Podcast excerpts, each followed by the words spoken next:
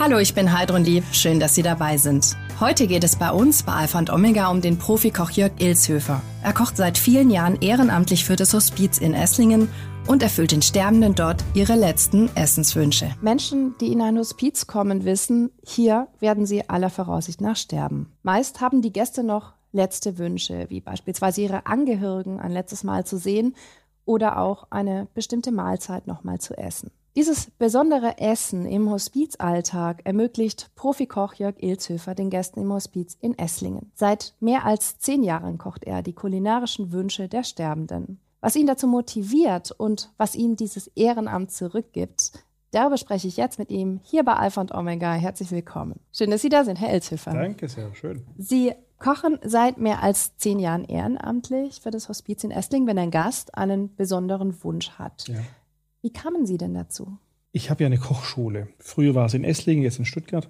Und in der Esslinger Kochschule hatte ich eine Mitarbeiterin, die im Hospiz hauptamtlich gearbeitet hat und bei uns so einen Minijob hatte. Und ähm, irgendwann kam sie um 21 Uhr zu uns im Betrieb und war ein bisschen ja, irritiert, aufgelöst. Dann haben wir gesagt, was ist denn los? Und wir hatten einen Kurs, also da war was los bei uns in der Kochschule. Ja, es ist ein Gast gestorben und der wollte einfach nochmal Röstzwiebeln riechen und das hat dann nicht mehr gereicht. Da war so viel los und hischt und hot und überhaupt. Und dann konnte man diesen Wunsch sozusagen nicht mehr erfüllen. Und dann habe ich so gesagt, ja, hätten Sie mich doch angerufen. Das hätte ich während dem Kurs nebenher gemacht. Und irgendeiner meiner Kochschüler, mein Auto parkte damals genau neben der Kochschule, und ich gesagt, komm, ich schalte dir das Navi ein, Hospiz, fahr hin. Ähm, das hätte jeder Kochschüler hätte das gemacht und hätte euch die Röstzwiebeln gebracht. Ah, hätten wir machen können, ja. Mhm. Und dann habe ich gesagt, ich schreibe mal der Hospizleitung und dem Dekan und biete mich einfach an, sowas zu machen. Und dann kam die Nachricht, ja, gerne, was das kosten würde. Und ich sage, nichts, ich will dafür gar nichts. Ähm, und seitdem mache ich das. Mhm. Was für Wünsche haben denn die Gäste im Hospiz? Was für Essenswünsche? Das ist so ein bisschen altersabhängig. Ich sage mal, ich kriege sie so mit, mit 55, 60 plus. Das kann sein, klassisch regional, Spätzle, Soße, Maultaschen, Schnitzel, Nudeln mit Sahnesoße und Lachs, Königsberger Klopse. Da ist auch interessant, da kriegen wir mit im hohen Alter, wenn so Generationen sterben, die vielleicht aus dem vertriebenen Zeit her noch kommen. Dann kriegen wir irgendwie böhmische Knödel noch zu essen, ist dann der Wunsch, oder gerade Königsberger Klopse oder so ein Krauteintopf, den es halt in der ehemaligen Heimat gab. Und dann kriegen wir solche Aufgaben. Und manchmal bringen wir es sogar aufs Zimmer, mhm. wenn die Herrschaften nicht selber mehr an den Tisch kommen können. Mhm. Wenn Sie da reingehen in das Zimmer, welche Reaktionen erhalten Sie denn da? Die Herrschaften sind ja vorgewarnt. Also sie wissen, da kommt jemand, äh, manche wollen das ja auch gar nicht. Ne? Mhm. Die wollen, dass einfach die klassischen gewohnten Mitarbeiter, Mitarbeiterinnen das Essen bringen. Ich bin ja, also und uns, wir, ich bin ja der, der gute Laune reinbringt. Mhm. Ich bin ja der, der eine Aufmerksamkeit, eine Erinnerung, einen guten Gedanken, irgendwie eine Spielerei mitbringt ich werde gern gesehen. Ähm, insofern sind die Gäste dort, also die Sterbenden im Hospiz in mhm. Esslingen sind Gäste. Mhm. Ähm, deshalb sind die Gäste da ich immer guter Dinge, wenn ich komme. Mhm. Und welches Feedback gibt es denn dann auf das Essen und auf Sie als Person? Ja, gut. Also ähm, die, die, sind begeistert, die riechen dann natürlich, wenn man in den Raum kommt, riechen die es zuerst mhm. mal, sagen die, gerade bei der Linsenspätzle-Geschichte, dann sagen die, wow, das riecht ja ah, das riecht wie zu Hause oder sowas, dann kriege ich Gänsehaut und dann habe ich es richtig gemacht. Müssen Sie denn fürs Hospiz anders kochen als normalerweise? Ähm, bedingt ja, man muss im Final etwas stärker würzen, mhm. weil in diesem Stadium so Geschmacksknospen, Geschmacksnerven ein bisschen zurückgehen. Mhm. Aber sonst eigentlich nicht, nö. Wir machen kleinere Portionen, okay, gut. Mhm. Wir richten klein an. Ja, Sie haben vorhin schon gesagt, Sie finanzieren das Essen alleine. Ja. Sie kommen in der Regel so ein, zweimal im Monat ja. in das Hospiz, je nachdem, wann halt die Essenswünsche ja. kommen oder wie oft es kommt. Was motiviert Sie denn dazu? Warum machen Sie das? Also da gibt es eine kleine Geschichte dazu. Meine Mutter starb, da war sie 59. Und äh, wir haben das, zu, wir, sie durfte zu Hause sterben. Also wir haben das zwölf Tage lang mitgemacht, diesen Sterbensprozess. Und äh, ich hatte die Zeit damals zwischen Job und Studium, äh, dass ich mir die Zeit nehmen konnte habe auch neben meiner Mutter übernachtet und dergleichen. In Verbindung mit anderen Helfern, die Tanten waren noch da, also Schwestern meiner Mutter und Familie und dergleichen. Aber da habe ich gemerkt, wie wichtig es ist, ganz kleine Sachen, mit diesen kleinen Sachen Freude zu bereiten. Das heißt, da war dann mal der Wunsch, nach einem kleinen Stück Leberwurstbrot. Und meine Mutter hat es genossen, wie wenn sie irgendwie im Drei-Sterne-Laden wäre. Da war der, der Wunsch nach einem kleinen Schluck Most. Und dann ist man zum Onkel äh, Otto nach Bergheim gefahren und hat da diesen Most geholt. Und das war also, das sind so Kleinigkeiten. Und wenn man da noch am Schluss solche Dinge mitgeben kann und darf, äh, pf, was gibt's Größeres? Das heißt, Sie bekommen auch sehr viel zurück, was ich so raushöre. Wir kriegen alles zurück. Wir kriegen mehr zurück. Das ist unsagbar. Ihr Engagement hat für das Hospiz auch eine große Bedeutung. Das sagt tatsächlich auch die Hospizleiterin Susanne Grenzle. Das wollen wir uns jetzt anhören. Wenn Herr Ilzhöfer extra für unsere Gäste kocht, ist es neben dem, dass sie ein tolles Produkt haben, leckeres Essen, auch eine hohe Wertschätzung. Also da kommt extra jemand für sie, sieht sie und kümmert sich um sie. Wenn Herr Ilzhöfer da ist und ich sehe, dass es den Menschen gut geht, dann bin ich glücklich und freue mich, dass die einen guten Tag hatten oder eine gute Stunde an diesem Tag jedenfalls. Was macht es denn mit Ihnen, wenn Sie so ein Kompliment auch hören und so viel Feedback? Da geht es mir wie jedem, der ein Kompliment kriegt, ob man es gut ausschaut oder was Schönes anhat oder so äh, liebe Worte. Gut. Sie kochen dann auch nicht nur für den einen Gast, ja. der sich das Essen gewünscht ja. hat, sondern eben für alle Gäste im Hospiz ja. und auch für das Pflegepersonal. Wenn es die Möglichkeit gibt, essen Sie auch miteinander, also teils auch die Gäste, die halt so fit genug sind, genau. die miteinander ne, in der Gruppe auch essen können. Ähm, wie wichtig sind denn solche Begegnungen für Sie? Naja, man wird immer geerdet. Ne? Also wenn man dann äh, zu Corona-Zeiten durfte nur einer draußen sitzen und die anderen durften, mussten auf dem Zimmer bleiben. Mittlerweile ist es wieder ein ganz klein bisschen besser, obwohl der Corona-Standard immer noch sehr, sehr hoch ist im. Hospiz. Mhm. Ähm, aber es ist schon so, wenn dann mittlerweile so vier mal wieder am runden Tisch sitzen, das ist schon besonders. Und man kommt ja auch ins Gespräch mit denen. Man erfährt was, woher kommen die Leute. Ich bin ja der, der ja sozusagen reinkommt. Ja, wo kommen Sie denn her? Und äh, Sie kenne ich ja noch gar nicht. Und dann erzählen die ihre Geschichten. Und das ist bereichernd. Und zwar nicht nur bereichernd in Form von A, interessant, sondern bereichernd hier, hier bereichernd. Das tut gut, sowas zu erfahren, die Geschichten, die dahinter stehen und die, mhm. ja. Jetzt, Sie haben gerade gesagt, Sie treffen Menschen, die Sie noch nie gesehen haben, aber die Wahrscheinlichkeit, dass Sie diese Menschen nie wiedersehen werden, ist relativ hoch ja. bei Menschen, die im Hospiz ja. sind. Ähm, was macht das mit Ihnen? Naja, man wird zu uns hier und jetzt geholt. Ne? Jeder ist vergänglich. Und es ist ja nicht nur so, dass es die Herrschaften in hohem Alter sterben. Man kann, geht ja auch in jüngere Herrschaften und dergleichen. Das heißt, man wird so, man wird eingenoddert, man wird wieder runtergeholt, man ist nicht so wichtig. Das, was man tut, ist nicht, also was man normalerweise tut, ist nicht so wichtig, sondern da geht es ums Wesentliche. Einfach ums Wesentliche. Und das bringt einen so eine gewisse Grundvernunft, nennen wir es mal so. Was ist denn das Wesentliche? Ach, seid anständig zueinander anständig miteinander umgehen, Freundlichkeit, Höflichkeit. Wenn es soweit ist, sind wir alle gleich. da ist egal, wie voll der Geldbeutel ist oder äh, wie viele Häuser wir haben. Wenn es darum geht, dann geht es darum, anständig zu sein und lieb zu sein und brav zu sein und äh, sich selber zu hinterfragen, äh, hat man, ist man mit diesen Eigenschaften im Leben gut damit umgegangen. Wie verabschieden Sie sich dann von den Menschen im Hospiz? Ja, ähm, äh, da muss man Erfahrungen machen. Also ich weiß noch mein erster Besuch im Hospiz und ich durfte zu einem Gast ins Zimmer und das Essen bringen und ich Trottel sagte dann so beim Rausgehen, dann noch einen schönen Tag. Und ich mache die Türe von außen ihm, dank Ilzöfer, du bist der letzte Säckel, den es gibt. Du kannst doch hier nicht einen schönen Tag wünschen. Mittlerweile äh, sage ich einfach, machen es gut. Und das ist, damit kann ich gut umgehen. Und das ist auch wirklich so. Machen Sie es einfach gut. Der letzte Weg muss auch gut sein. Und das ist, glaube ich, ganz okay so. Hm. Wenn man mit Menschen spricht, die, die bald sterben werden, neigt man irgendwie dazu, so ein bisschen in so eine, ich nenne es jetzt mal Grabesstimme oder so zu gehen, ja. also ein bisschen in so eine Trauerstimme. Ist es denn von den Menschen dort erwünscht oder wollen die das so gar Ach, nicht? Das weiß ich gar nicht. Hm. Ähm, ich bin, wie gesagt, ich bin der, der Hallo und ach, mhm. sie, oh, schicker Rollator heute. ähm, also da kriegen wir schon so ein bisschen Stimmung rein. Mhm. Ja. Wir alle wissen ja, dass der Tod Teil unseres Lebens ist, aber meistens verdrängen wir es halt doch. Sie werden ja ständig mit dem Thema Tod konfrontiert durch Ihr Ehrenamt im Hospiz. Hat das Sie verändert? Also noch mehr als vorher mit dem Tod meiner Mutter hat es sich das schon verändert. Ich habe soweit alles vorbereitet. Also ich habe äh, Patientenverfügung und was man alles braucht, sowieso, notariell alles Für sich selbst. und hot und für meine Frau. Wir sind da komplett äh, gut aufgestellt. Aber ich habe meine Beerdigung organisiert, die, die Musikstücke sind ausgesucht. Äh, Wer was wann zu sagen hat, ist ausgesucht. Ich habe einen Freund, der den letzten Brief vorliest. Ich habe äh, die gesamte Choreografie in der Kirche geplant. Ähm, äh, bis hin zum, zu meiner Todesanzeige. Ich habe alles fertig. Sie haben seit 20 Jahren Ihre eigene Beerdigung Ja. geplant.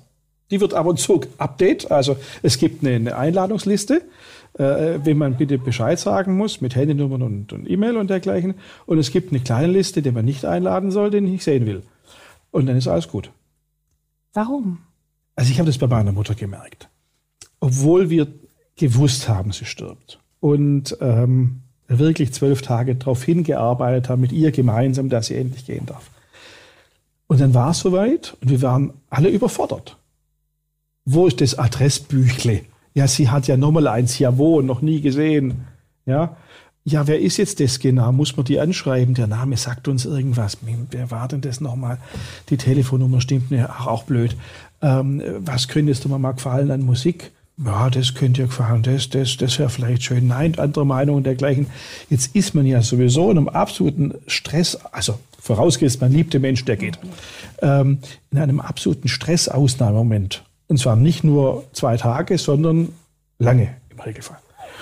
Warum soll ich nicht meinen Nachkommen, sage ich mal, die da übrig bleiben, eine Anleitung mitgeben, wie sie mit mir zu verfahren haben? In jedem Kühlschrank gibt es eine Anleitung. Sogar, wie man ihn zu entsorgen hat. Ja? Äh, Und wenn ich, und wenn ich irgendwo entsorge, dann steht sogar gro- große Kühlschränke, kleine Kühlschränke, Handys, alles Mögliche. Also, warum soll ich nicht für mich eine Anleitung mitgeben äh, und dadurch andere Menschen entlasten, weil sie wissen, guck mal, da steht alles. Tiefenentspannt. Wir können, müssen wir das ja so machen. Dann ist der Kerl jetzt Frieden. Genau so machen wir es. Und ich habe mir auch Musik ausgesucht. Da kann man auch mal mit dem Fuß wippen und so. Das, das wird dann auch im Brief so ähm, äh, also vorgelesen. Dann sage ich, es kommt das und das Musikstück und wer will, kann gerne mal mit dem Fuß ein bisschen mitwippen. Das ist ein bisschen flotter. Und dann passt es.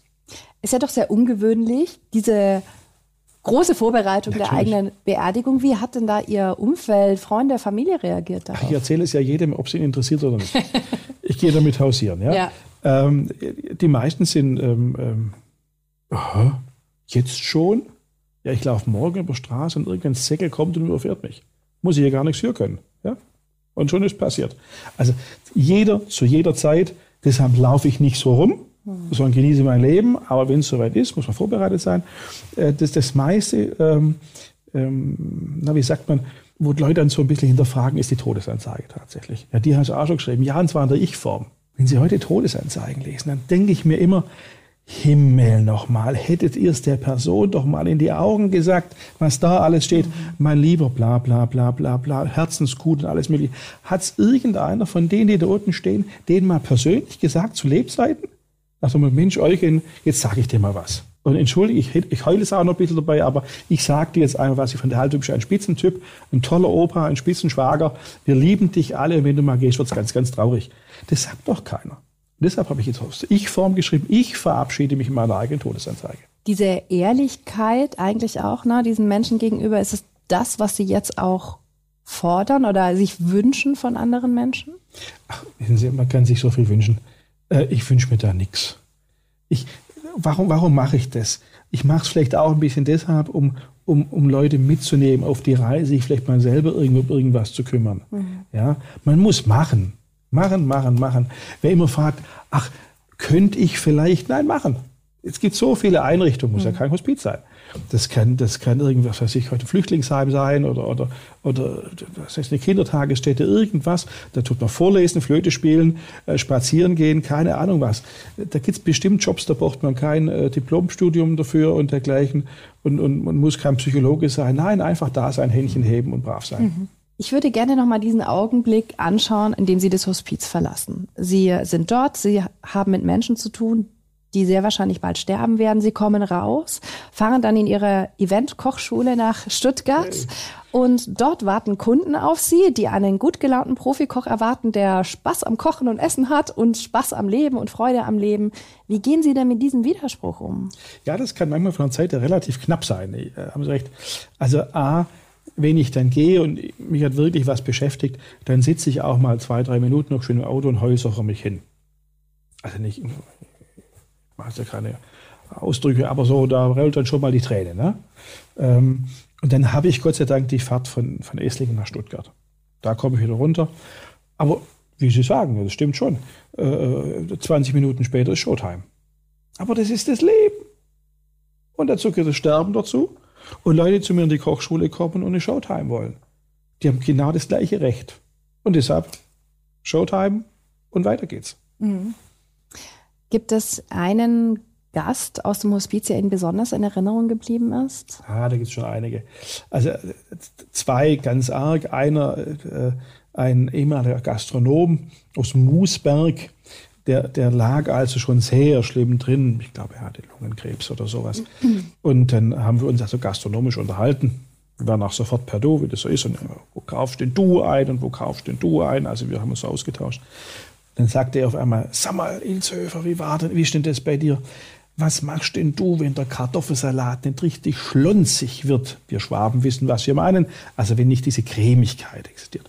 Dann sage ich so, hoffen, dass keinem auffällt.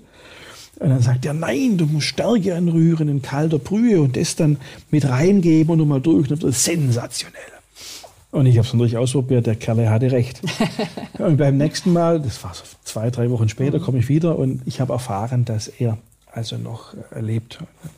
Ähm, der Wunsch war von einem anderen Gast. Und dann äh, sage ich so, darf ich wohl rein zu ihm? Ja, der wird sich bestimmt freuen. Da bin ich also rein. Und dann, äh, das sah also ganz schlimm aus. Und dann sage ich, Mensch, Herr Schmoll, also bei Ihnen wird es auch Zeit, dass Sie gehen. Dann sagt er, ja, er würde so gern gehen, aber irgendwas ist los, er weiß nicht was. Irgendwas hält ihn hier noch. Dann sage ich, wissen Sie was, also wenn Sie demnächst gehen, und ich wünsche es Ihnen bald, seien Sie gewiss, Sie leben ewig weiter. Ich muss gleich heulen. Dann sagt er, warum? Weil ich Ihre Geschichte mit dem Kartoffelsalat fast jeden Abend erzählen werde in der Kochschule. Und das ist so was Besonderes. Das ist grandios. Welche Reaktion haben Sie ausgelöst bei ihm?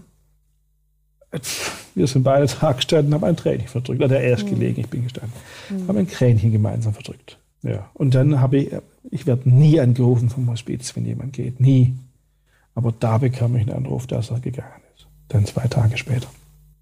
Was macht es dann in dem Moment mit Ihnen, wenn Sie das hören? Ach, es war schon traurig. Es war bestimmt ein Pfundskerl. Ähm, aber äh, der lag da und wir waren beide uns einig, dass er, er will eigentlich gehen. Und dann ist es soweit, dann soll er gehen. Haben Sie selber noch Angst vor dem Tod? Also vor dem Tod nicht, nein, weil Tod ist tot, da passiert nichts mehr. Ich, gesagt, ich will nicht leiden, ich will nicht. Vom Sterben habe ich irgendwann Beschiss. Hm. Gehörig, da geht mir die Muffe. Hm. Aber vom Tod nicht, weil da ist auch so alles schon vorbei. Sie sind ja Profikoch geworden. Vor mehr als 30 Jahren haben Sie Ihre Ausbildung gemacht in ja, Esslingen. Alt, ja. das wollte ich damit nicht ausdrücken. Sie haben sehr viel Erfahrung. Sie waren in Luxushotels, Luxusrestaurants. Was ist denn besonders anstrengend an dem Beruf des Kochs? Immer auf den Punkt zu arbeiten immer auf den Punkt zu arbeiten und diese, diese, jeder muss auf den Punkt arbeiten. Diese P Punkte müssen dann, wenn abgerufen wird, in eins laufen. Und das ist, glaube ich, das Anstrengendste überhaupt. Dass es einfach immer ineinander geht, obwohl unterschiedliche Individuen da sind. Aber auf dem Teller muss alles zusammenlaufen und jeder muss funktionieren und dann klappt es. Ist es Zeitmanagement? Auch, ja, enorm. Ist es das, was Sie so daran fasziniert oder was fasziniert Sie am Kochen? Hey, coole Frage. Was fasziniert mich im Kochen? Etwas zu, etwas zu machen, wo ich sofort ein Ergebnis sehe. Ich glaube, ich könnte nicht irgendwo arbeiten, wo ich in einer, in einer Reihe von Arbeitsschritten ein Teil wäre und gar nicht weiß, was hinten rauskommt. Sondern in dem Moment ist man bei sich und auf diesem Teller und das ist das Tolle. Aber das ist ja auch wieder schnell weg. ja, aber meistens kriegen sie eine positive Rückmeldung. Mhm. Dann ist wieder gut. Okay. Wann wussten Sie denn, dass Sie Koch werden möchten? Ich wusste es nie. Ich war es einfach. Mhm. Es gibt überhaupt keinen, also für mich keinen richtigen äh, Hinweis, wo ich sage, hey, ich werde Koch. Wir, wir, wir haben, hatten Nachbarn, die einen, ein Feinkostgeschäft hatten Und wir vermuten, dass es dadurch irgendwie eingeleitet wurde. Aber irgendwie gesagt, ich lerne als Koch, keine Ahnung. Es gab keine Idee. Wenn man gut kochen kann, kann man auch gut backen oder ist es was komplett anderes? Backen ist komplett anders. Also das ist wie. Das ist so eine Laienfrage. Das ist, das ist wie Dachdecker und, und Fliesenleger, glaube ich. Ja, der Vorteil der Kochschule ist tatsächlich, dass ich kann es wirklich. Also ich kann wirklich beides. Also bei mir in der Kochschule, ich mache alle, ich mache 34 Kochthemen, da mache ich auch Backen und Pralinen, also ich kann auch Schokolade und ich kann auch andere Sachen. Das ist aber, weil wir Kochschule sind. Ja. Deshalb muss ich alles können. Mhm. Aber normalerweise kocht der, der, der fokussiert sich auf eins und kann dann das wirklich sehr gut. Was muss man denn können, damit ein Gericht wirklich gut gelingt? Man muss immer, also ich denke, A, ganz viel Aufmerksamkeit und Liebe und B, ähm, man muss sich mit dem auseinandersetzen, was man tut und was man verarbeitet. Also man muss schon wissen, wo Gemüse herkommt und zu welcher Jahreszeit das Ganze ist und dergleichen. Und das dann auf den Teller zu bringen, das ist das Geheimnis. Also Aufmerksamkeit und Liebe, es hört sich toll an. Ich kann es mir schwer vorstellen. Ich habe schon sehr viele Menschen, äh, ich inklusive, erlebt, die vor einer Pfanne standen, auch wenn mal ein Stück Fleisch drin war. Und das hat halt nicht wirklich funktioniert. Das war voller Liebe Kommen gemacht. Sie zu mir. Aber ich leider. Zeig, ich zeige Ihnen Liebe und Aufmerksamkeit am Herd. Wie man äh, am besten ein Stück ja. Fleisch kocht. Ja, ja. Okay, das heißt, man muss schon auch was können, weil rein Liebe und Aufmerksamkeit, das Nein. funktioniert nicht. Also es gibt nur Spielregeln, das ist mhm. klar. Und, und, und, die muss man können und mhm. wissen und dann klappt es auch. Mhm. Zu dem geht's uns. Woher bekommen Sie denn die Inspiration für Ihre Gerichte? Es wird ja nichts mehr neu erfunden. Mhm. Es ist ja alles erfunden, mhm. wirklich alles erfunden. Wir kombinieren noch neu. Das funktioniert. Weil irgendwo auf der Welt gibt es das ja schon. Ich kenne es nur nicht, weil ich nicht in dem Ecke der Welt wohne. Aber es gibt es schon. Aber wenn man es dann hört, dann bringt man es zusammen und dann wird es gut. Mhm. Muss man, man muss halt probieren und, und dann kriegt man dreimal aus auf die Mütze, weil es nicht schmeckt und beim vierten Mal passiert es dann und klappt. Mhm. Würden Sie sagen, Sie sind eher so der Koch Richtung klassische Gerichte oder sehr, sehr experimentell? Also da gibt es ja die verrücktesten ja. Sachen von Pfeffereis oder ich weiß nicht ja, was, wo man ja, denkt so, huch, wie passt das zusammen? Nee, ich bin sehr klassisch äh, unterwegs. Mhm. Äh, ist auch gut so. Ähm, das ist das klassische Kochen, warum, wieso, weshalb. Das ist ja auch ein bisschen Chemie und dergleichen und Physik und warum äh, gerinnt Eiweiß wann und warum stockt Eiweiß und warum es beim Fisch anders wie beim Fleisch mhm. oder beim Flügel. Das ist dann schon so eine Geschichte. Man kann ja mal so, also wir machen auch viele besondere Sachen, das ist ganz wichtig, sonst bleibt man ja stehen, das ist eine mhm. Entwicklungsphase. Aber wir oder ich hechle keinem Trend hinterher. Mhm. Denn der Trend hat den gewaltigen Nachteil, der geht genauso schnell, wie er kam. Und nachher interessiert das Ding kein Mensch mehr. Und wir versuchen eher sozusagen den Gedanken aufzunehmen und den in, in, in die klassische Küche einzubauen und dann lebt es auch wieder weiter und funktioniert. Mhm. Angenommen, Sie wären in der Situation, in einem Hospiz zu sein, Sie wissen, Sie werden bald gehen. Was wäre denn Ihr letzter Essenswunsch? Ich habe zwei. Ich müsste zweimal essen. also A, handgeschabte Spätzle mit Rahmsoße und ganz wichtig Bröselschmelze obendrauf. Elementar wichtig. Äh, das zweite wäre ein, ein spezielles Brot. Ähm, das ist ein, ein, ein Dunk, ein Schwarzbrot mit einer ganz dicken, fast schon verbrannten Rinde. Und da kommt dann genauso viel Butter wie Nutella obendrauf. Also wenn Sie da reinbeißen, könnten Sie nachher mit diesem Brot zum Kieferchirurgen gehen, der könnte Sie an des Abdruckes, anhand des Abdruckes kann der Ihnen eine, eine also eine, könnte er noch eine Spange machen. Äh, und diese zwei Sachen würde ich gerne Spannendes Bild. Ja, doch. Ich habe eine letzte, vielleicht schwierige Frage zum Ende. Was ist denn für Sie der Sinn des Lebens?